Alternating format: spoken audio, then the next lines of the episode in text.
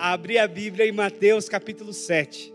A gente está numa jornada conversando sobre o reino de Deus a partir do Sermão da Montanha de Jesus.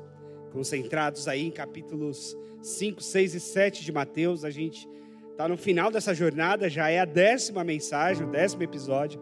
A gente deve ter 12, então mais dois domingos aí ah, em Mateus capítulo 7. Mas eu quero ler com vocês a partir do versículo 7 também, capítulo 7, versículo 7, para a gente conversar sobre oração. Inclusive, eu tenho um desafio ao Samuel, que eu sei que ele tem cuidado da rotina de oração lá da escola dele, e eu quero que ele faça um desenho do que eu vou pregar hoje, Samuel, porque eu vou escrever sobre oração. E eu gostaria que você pegasse uma folha e fizesse um desenho para ilustrar aí a mensagem. Quem sabe depois a gente posta uma foto desse desenho como uma ilustração ah, aí da nossa mensagem. Mateus capítulo 7, versículo 7 em diante. Olha só o que diz o texto sagrado. Peçam e será dado. Busquem e encontrarão. Batam e a porta será aberta. Pois todo aquele que pede recebe, e o que busca encontra e aquele que bate, a porta será aberta. Qual de vocês, se o seu filho lhe pedir pão, lhe dará uma pedra? Ou se lhe pedir peixe, lhe dará uma cobra? Se vocês, apesar de serem maus, sabem dar boas coisas aos seus filhos, quanto mais o Pai de vocês que está nos céus dará boas coisas aos que pedirem. Assim, em tudo, façam aos outros o que vocês querem que seja feito a vocês, pois esta é a lei e os profetas. Bom, esse percurso do ensino de Jesus no Sermão da Montanha tem dois momentos cruciais sobre oração. Existe o momento que ele ensina sobre a oração do Pai Nosso, e agora existe um momento que ele ensina sobre a insistência na oração.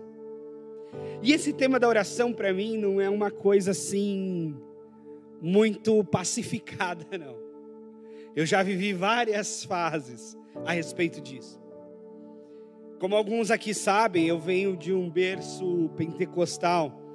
E no ambiente pentecostal, a oração é um instrumento assim muito, muito importante, muito valorizado eu lembro da gente ter vigílias de oração. Aliás, eu participei de muitas vigílias de oração. Ainda criança, minha avó me levava para dormir nos bancos das igrejas, mas eu estava lá nas vigílias de oração. E mesmo mais adiante, ah, no início da adolescência, a gente ia, numa época, morando no interior de São Paulo, a gente ia para o monte orar. Ia para o meio do mato, achava um lugar lá ah, para a oração de madrugada, para experimentar aquela experiência diferente, num local diferente a respeito da oração, e a gente pedia a Deus muitas bênçãos, muitas curas, muitas é, é, milagres e algumas vezes é, coisas extraordinárias aconteceram. Eu tenho alguns testemunhos assim, é, profundamente impactantes de resposta de oração, de coisas que aconteceram que humanamente eram impossíveis de fato. No entanto, eu vivi também algumas frustrações na minha experiência de oração. Frustrações da perspectiva de que algumas orações que eu fiz com muita fé, com muita intensidade, numa expectativa de que iria acontecer, não aconteceu. Talvez a oração ou a frustração maior dessas foi quando eu orava pela conversão do meu pai. Meu pai era um alcoolista, não gostava muito de igreja, era a, a, quase que um ateu assim na prática, tinha um incômodo muito forte com qualquer conversa sobre Deus e sobre igreja, e tinha um problema muito grave com álcool. Isso levou ao divórcio, inclusive, dele com a minha mãe. E quando eu me converti ali na adolescência, eu, eu acreditava que seria algo é, muito fácil de acontecer a conversão do meu pai. Porque quando eu me converti, a minha mãe voltou para a igreja, se reconciliou, ela estava anos fora da igreja. Então foi uma caminhada assim que eu falei: bom, estamos no caminho certo, Deus vai abençoar, isso aqui vai acontecer, e o meu pai também vai se converter, e nessa conversão ele vai se livrar do álcool, e vai ser maravilhoso para ele, para nós, para todo mundo. E eu orei a respeito disso com muita intensidade naquele período. E aí, quando eu fiz 21 anos, ah, o meu pai morreu. Teve um infarto, tinha 48. Ah, morreu, ah, já com cirrose.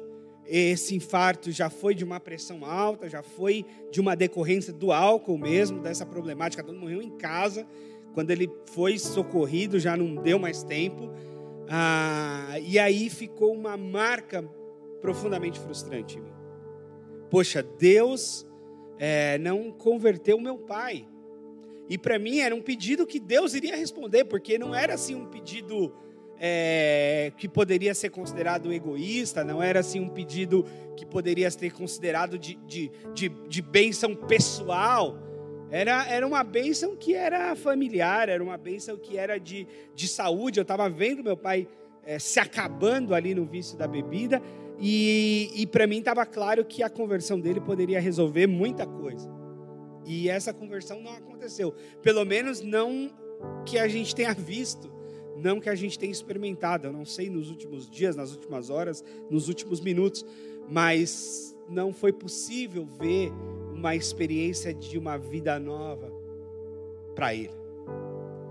E isso foi profundamente frustrante para mim e, e, cuidar disso, a marca disso, eu sou filho único, né? Então é, cuidar de todos os trâmites, viver esse luto e esse incômodo diante de Deus, que era muito louco assim, porque eu vivi uma crise da oração não respondida e, e até uma certa culpa, porque num dado momento eu comecei a achar que a minha fé não foi suficiente.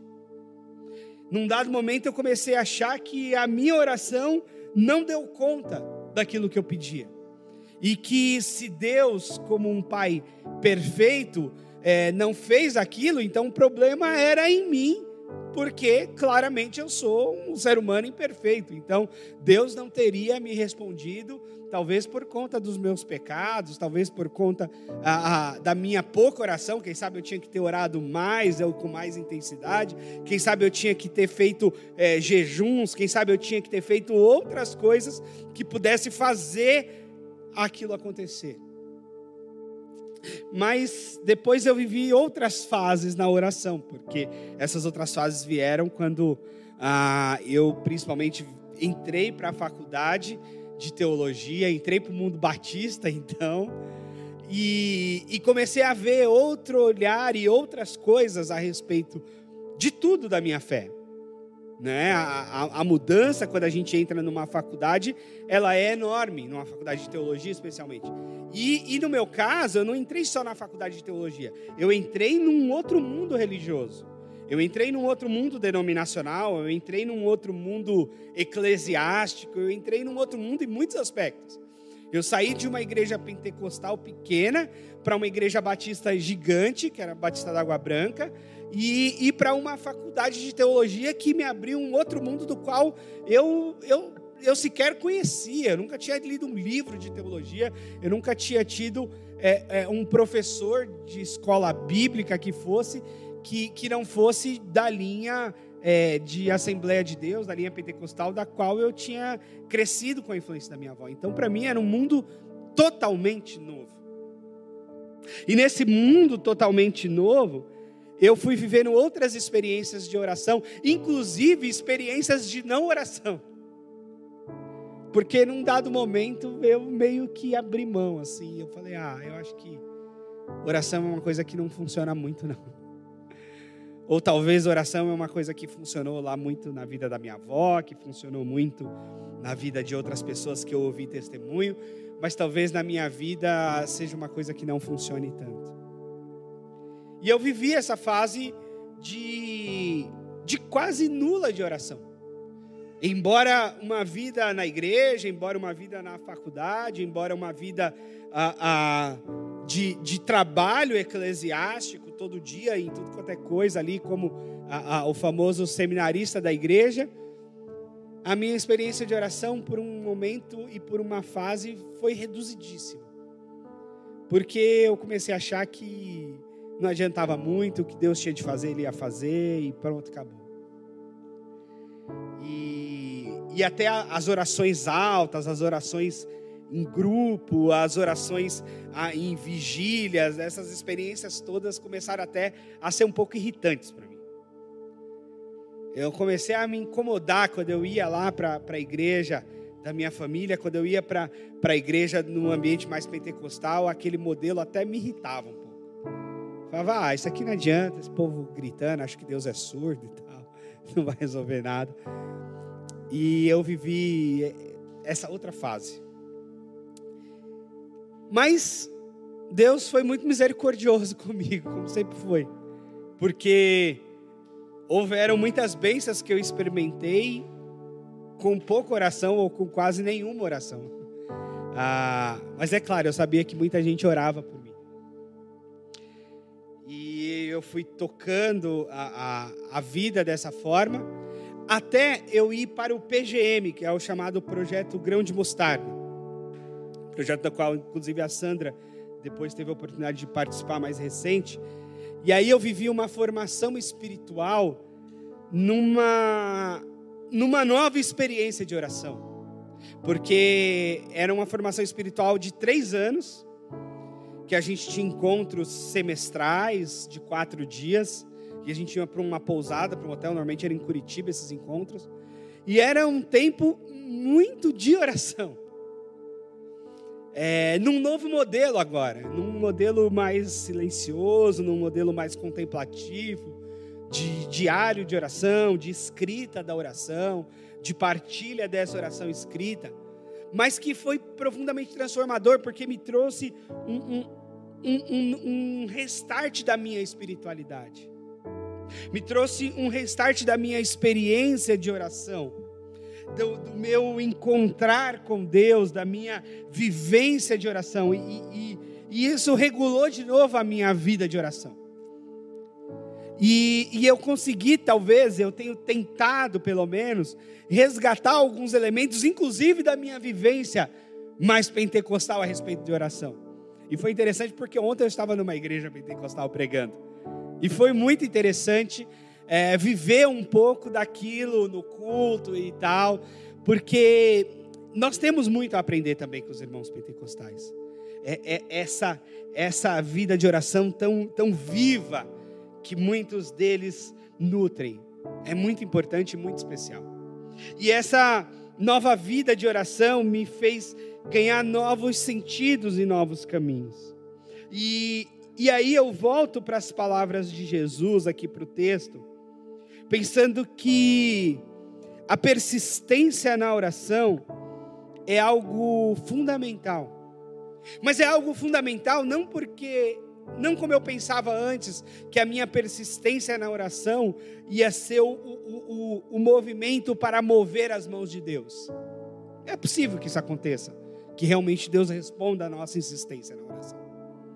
Mas a minha, a, a, minha, a minha nova experiência de oração me fez entender que a insistência e o meu pedido, mais do que mover a Deus e as mãos de Deus e o mundo espiritual como um todo, a minha vivência de oração passou a mexer com a minha própria vida. E começou a mudar coisas dentro de mim, que só seriam mudadas justamente pela oração.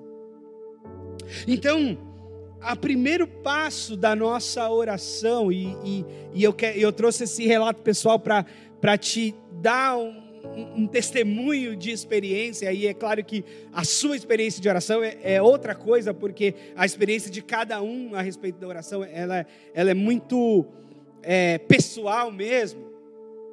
Mas eu diria que a coisa principal da oração não é exatamente a mudança do Deus a quem oramos, mas a mudança da pessoa que somos. Como a oração, ela tem um poder transformador dentro de nós. E sim, nós podemos receber muitas bênçãos de Deus ao pedir a Ele em oração. Mas de todas as bênçãos possíveis e imagináveis, materiais, espirituais, morais, é, a respeito de dons, a respeito de ministério, a respeito da família, a respeito de qualquer outra coisa, a respeito da saúde, né? A gente teve a experiência do, do vale da sombra da morte com a Covid, eu e o Felipe aqui da igreja, especialmente, o Vander um pouco antes. É aquilo que pode ser mudado dentro de nós com a oração. A esperança que vai brotando novamente de dentro de nós. E eu não sei se você já teve essa experiência de estar numa condição de aridez espiritual, estar numa condição de vazio espiritual, estar numa condição de orar e, e, e, e não ter a convicção de que essa oração passou do teto, que essa oração saiu do quarto, que essa oração chegou em algum lugar, ou, ou imaginar se de fato tem alguém do outro lado te escutando. Mas como a, a insistência, a persistência na oração, mesmo diante de certas desconfianças a respeito de Deus, se Deus está ouvindo, ou a desconfiança a respeito se Deus vai responder, ou a desconfiança a respeito de si mesmo e, e se vê tão pobre pecador que achar que nós não somos nem dignos de sermos ouvidos por Deus, você encontrar paz e mudança do seu próprio coração, do seu próprio estado de espírito, do seu próprio ânimo de receber de Deus alguma coisa. E considere essa mudança no estado de espírito como parte da resposta da própria vida de oração, como parte da resposta da própria experiência de oração, de forma que você não precise se motivar para orar a partir daquilo que Deus respondeu, ou se motivar para orar a partir de que, ah, eu estou sentindo que devo orar, eu vou orar, mas sim se colocar em oração a despeito do seu próprio sentimento, das suas próprias desconfianças, a despeito até da própria vontade, mas fazer um movimento como quem faz atividade física, do tipo, estou morrendo de preguiça, mas eu vou lá porque é importante ir. Eu vou lá porque é importante ir. Assim como a atividade física é importante para o corpo, e às vezes a gente vai morrendo de vontade, que legal, e às vezes a gente vai morrendo de preguiça, mas sabe que tem que ir do mesmo jeito. Paulo diz que o exercício da piedade, ele faz exatamente a comparação com o exercício físico.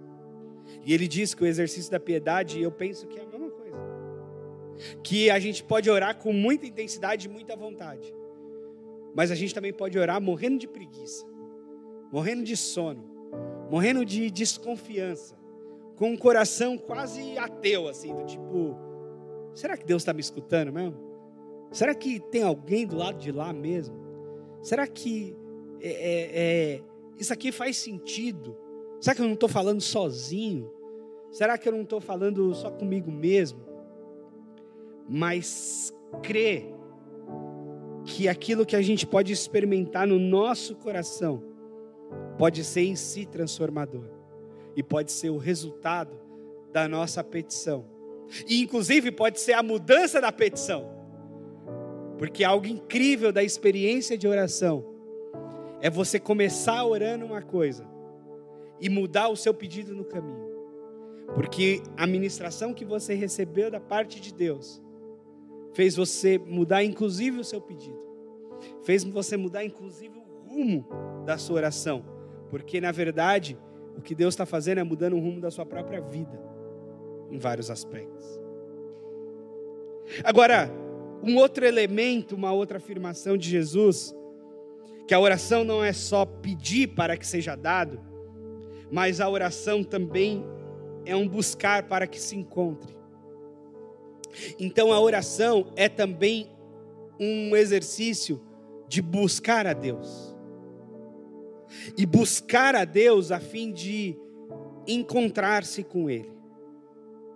Então, parte da experiência de oração nossa deve sair do primeiro degrau, que é o que a gente aprende na infância, que é assim, orar é falar com Deus. É verdade, orar é falar com Deus. Mas esse é só o primeiro passo. Talvez a experiência do passo 2 ou passo 3, a experiência mais profunda da oração, é encontrar-se com Deus. E isso foi uma experiência muito importante com os meus mestres, porque um deles, o Osmar Ludovico, ele diz que cada grupo religioso escolhe para si um texto especial na Bíblia. Ele diz que o grupo pentecostal traz para si o livro de Atos. Porque o livro de Atos tem as experiências das línguas estranhas, o livro de Atos tem as experiências dos milagres. Então ele diz: os pentecostais trazem para si o livro de Atos. Os irmãos da teologia da libertação, de uma perspectiva social, libertária e tal, trazem para si o livro do Êxodo, de que Deus é um Deus que age sempre em favor dos oprimidos, sempre em favor dos escravizados, em busca de libertação deles. Então, olha para o livro do Êxodo e traz para si a sua leitura de Deus a respeito. O pessoal da teologia da missão integral traz para si os evangelhos, porque nos evangelhos existe milagre de Jesus, mas existe também multiplicação dos pães, multiplicação dos peixes, existe solidariedade, existe aquilo que ficou configurado como o evangelho integral de fato. Mas ele falou que as, os mestres espirituais, os grandes mestres espirituais, os pais do deserto, aqueles que fundaram monastérios, que fundaram ordens monásticas, trazem para si o livro de Cantares. Porque no livro de Cantares fala-se de que eu sou do meu amado e o meu amado é meu. O livro de Cantares narra o encontro do noivo com a noiva. E os mestres espirituais entendem que a coisa mais profunda que a gente pode viver na oração é esse encontro com Deus. Nós, como a noiva, porque a igreja é narrada na Escritura como a noiva, e o próprio Cristo como noivo. E a gente viver esse encontro espiritual, nessa mística da oração, da contemplação que toca os nossos afetos, que mexe de fato com o nosso amor. E é esse segundo passo da oração que eu tenho buscado, que nem sempre é simples, mas que eu tenho buscado esse lugar de, de me encontrar com Deus e me satisfazer nesse encontro. Mesmo que às vezes eu busco a Deus e me parece que Deus está num grande esconde-esconde comigo. Que eu busco e ele se esconde. Que eu vou e parece que ele não está lá.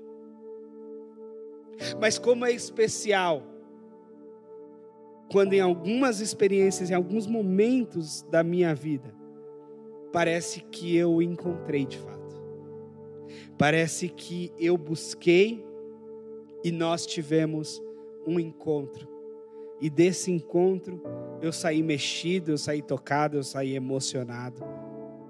Eu saí diferente de como eu cheguei.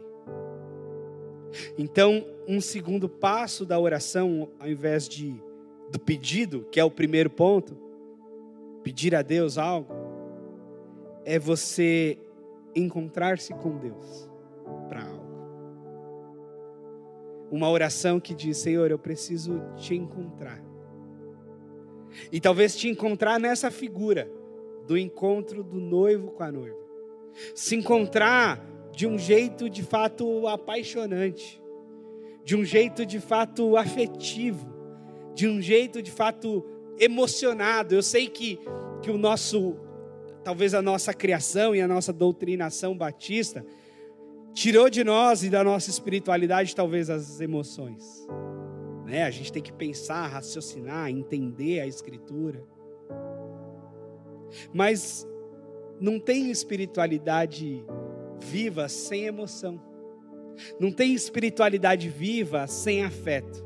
Não tem espiritualidade viva se ela não tiver envolvida alguma mística, algo transcendental, algo que é diferente só da compreensão fria de um texto, fria da letra do texto, fria da, da teologia que, que responde aquilo é X e esse outro é Y. E aí, nesse aspecto, a gente precisa se abrir. E eu falo isso falando muito para mim mesmo, porque eu sou altamente racional. Aliás, a minha migração do mundo pentecostal para o mundo batista se deu por conta disso. Quando eu cheguei na faculdade de teologia, quando eu cheguei no mundo batista, eu me encontrei. Eu falei, não, é aqui é o meu lugar, porque eu sou esse cara da racionalidade, do texto, da compreensão lógica das coisas, das coisas, ver o que faz sentido e o que não faz sentido. Eu sou essa pessoa. A Cris até fala de vez em quando que eu tenho um coração de pedra, não sei se é verdade. Mas eu sou muito racional, muito frio com certas coisas. Eu choro muito raramente e, e, e, muito difícil. Eu seguro as emoções porque às vezes eu acho que as emoções podem impedir a minha racionalidade das coisas. Voltando ao episódio da morte do meu pai, eu cheguei no IML para reconhecer o corpo, fiz o reconhecimento, saí, fui negociar com as funerárias aquilo que era mais viável para aquele momento, fui conversar com a minha avó, o que ela queria fazer com o corpo, queria que o corpo fosse para a Bahia, fui lá na, na, no, no, na na agência da TAM, que mandava lá o corpo, negociei também valores, peso, não sei o quê. Fiz tudo. Com muita racionalidade, pensando que a emoção naquele momento ia ser problemática. Então, eu fiz muito racionalmente, tanto que eu não chorei. Eu chorei um ano depois, quando eu fui lá no cemitério e tal, aí eu chorei. Mas na vida espiritual eu percebo que é importante que o nosso encontro com Deus seja também uma troca de afetos. É importante que o nosso encontro com Deus ele avance do da racionalidade. E a racionalidade, a, a emoção, o afeto, ele não está abaixo da racionalidade como um sentimento primitivo do ser. Talvez ele esteja acima da racionalidade. Assim como a fé, ela é maior, ela, ela transcende a racionalidade. A racionalidade é até onde os ateus chegam. A racionalidade é até onde os cientistas chegam. A racionalidade é até onde qualquer pessoa, humanamente falando, pode chegar. Com os seus livros, com os seus artigos científicos, com os seus debates, com as suas compreensões lógicas da vida. E, e claro, nós não dispensamos a racionalidade. Também não é esse o caminho.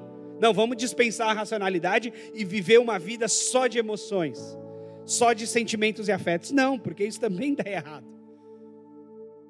Existem muitas decisões da vida que a racionalidade é fundamental. Eu aprendi também com os meus mestres que a fé, ela não passa por aqui nem por aqui, ela passa por aqui. Ela passa pela mente. Ela passa por, por compreensões claras a respeito de certas coisas. Mas a gente não pode perder o horizonte do encontro. E se a gente olhar para a Escritura, os encontros espirituais, eles são encontros formidáveis que fogem à racionalidade. É o Moisés vendo uma sarça que ardia e não se consumia, e tira a sandália dos pés porque aquele lugar era santo ou se tornou santo naquele momento, e que aquele movimento só podia ser um movimento espiritual extraordinário. É de um Paulo que vê Jesus e cai do cavalo, literalmente, cai cego como uma luz resplandente. É de um João lá na ilha de Patmos, no livro de Apocalipse, que, que tem visões e revelam essas visões, e ele, e ele traz a revelação e diz: olha, era como ouro, ora era como jaspe, ora era, era como um cordeiro, olha, era como um leão. Ele, ele traz imagens, talvez, para descrever aquilo, mas a realidade é que ele tinha caído como um morto diante da revelação de Deus diante daquela experiência espiritual que afetou o seu corpo, a sua mente, tudo nele. O próprio Paulo tem uma narrativa num outro momento que ele diz: Olha, há um homem que foi levado ao terceiro céu e eu não sei nem se foi no corpo ou se foi fora do corpo. Do tipo assim, eu não sei se eu fui arrebatado no meu corpo ou se o meu corpo ficou deitado na cama e eu subi em espírito. Eu nem sei dizer. Mas eu sei que eu vi coisas que eu não consigo nem revelar para vocês. A respeito do que eu vi, do que eu vivi naqueles momentos. Então a Bíblia ela está repleta dessa desse encontro tão transformador e tão místico, tão tão cheio de, de afetos e de emoções.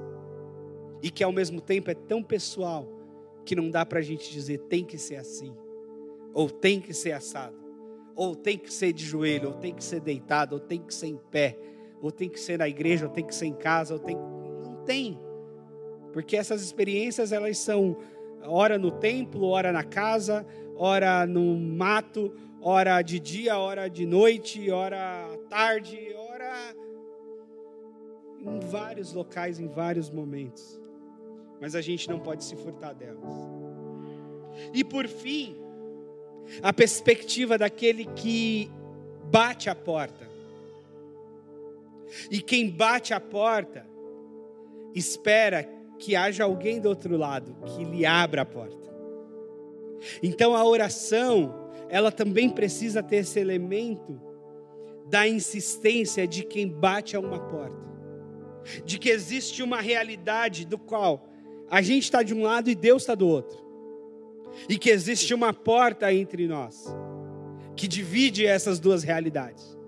Mas que a oração é o meio do qual a gente bate nessa porta que a oração é o meio do qual a gente insiste e faz barulho nessa porta, esperando que quem está do outro lado, nosso próprio Deus, se abra para nós, se abra para o nosso encontro, para a nossa entrada, numa outra dimensão, numa dimensão espiritual da vida e da realidade, que transforma tudo em nós. E a gente tem que insistir nisso. Aliás, Hebreus fala que quem ora, quem se coloca diante de Deus, precisa estar confiante de que Ele está lá. Então, às vezes eu peço, Deus, me aumenta a minha fé. Me dá confiança de que o Senhor está do outro lado. Me dá confiança de que essa porta que eu estou batendo não, não é uma porta cerrada, não é uma parede é, é, é, é fechada de blocos, mas de fato é uma porta da qual o Senhor mesmo vai abrir. Da qual o Senhor mesmo vai abrir e vai me chamar para dentro. Vai me chamar para esse encontro. Vai me chamar para essa experiência. Vai me chamar para essa vivência. Vai me chamar para essa realidade. E aí Jesus diz para nós, né? Que Deus é um Pai do céu. E que Deus, como um Pai do céu, Ele é melhor que todos nós, como pais terrenos. E se nós, como pais terrenos, estamos dispostos a dar coisas boas aos nossos filhos, a por vezes dar o melhor de nós aos nossos filhos, por que, que Deus não estaria disposto a dar coisas boas para nós? Por que Deus não estaria disposto a nos dar o pão que pedimos, o peixe que imploramos. Deus está assim disposto a nos encontrar, a nos abençoar, a nos responder, a nos transformar. E tudo que a gente precisa fazer é insistir na busca, no encontro e na batida dessa porta. Tudo que a gente precisa fazer é não desistir de buscá-lo, de encontrá-lo, de bater a porta. Ah, mas eu corro o risco de me frustrar? Com certeza. Eu corro o risco de, de não sentir algo especial de Deus? É possível que você não sinta nada. Mas é possível também que você sinta muita coisa. E é possível também que você experimente coisas incríveis, das quais, você pedia e nem você mesmo cria.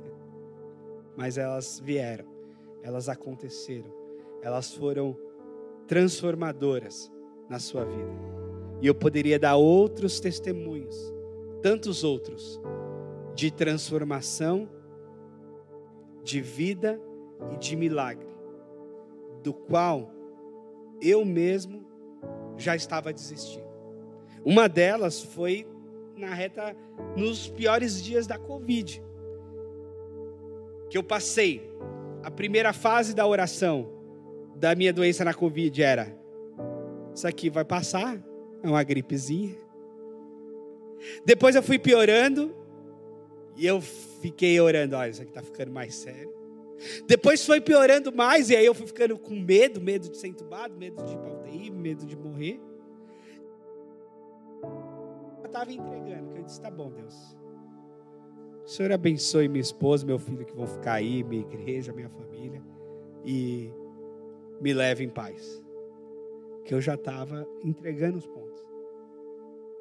Mas em tudo, Deus foi cuidadoso, misericordioso e respondeu para além da minha própria fé, para além da, da minha própria condição de crer ou não crer naquilo que eu estava vivenciando. E esse é o convite de hoje, a gente não desistir, a gente insistir. A oração é um caminho e uma vivência de insistência. De insistência não só para receber o pedido que fazemos a Deus, mas de insistir para nós mesmos nos encontrarmos com Deus. Insistir no encontro com o Senhor, porque isso é o mais transformador, isso é o mais miraculoso, isso é o mais extraordinário. Insistir nesse afeto, nesse encontro. E a, a paternidade ensina muita coisa pra gente. Né? A Kátia me falava muito isso, né? Você vai ser um pastor diferente quando você for pai. É tudo diferente. E como agora levando o Estevão para a escola e trazendo, como é feliz o nosso encontro lá na porta da escola. E como é dura a separação, porque ele agarra na gola da camisa para não entrar. E eu tenho que deixar porque é importante. Mas como é feliz o encontro à tarde, quando eu chego para a gente se reencontrar. E eu fico pensando em Deus como nosso Pai. E como Ele quer nos encontrar. E como a oração é uma via para esse encontro. Como a experiência de oração, sozinhos, comunitariamente, é um caminho para esse nosso encontro. Então eu quero te convidar a ficar de pé para a gente orar, pedindo para Deus esse encontro, sabe? Pedindo que Ele nos encontre. É lógico que a gente quer que Ele atenda os nossos pedidos. E nós temos vários. Nós temos pedidos como igreja. A gente quer um novo lugar, a gente quer condições financeiras para pagar esse novo lugar. A gente tem pedidos pessoais, pessoas que estão lutando na sua vida de família, nas suas, nos seus conflitos é, é, de trabalho, pessoas que estão lutando na saúde.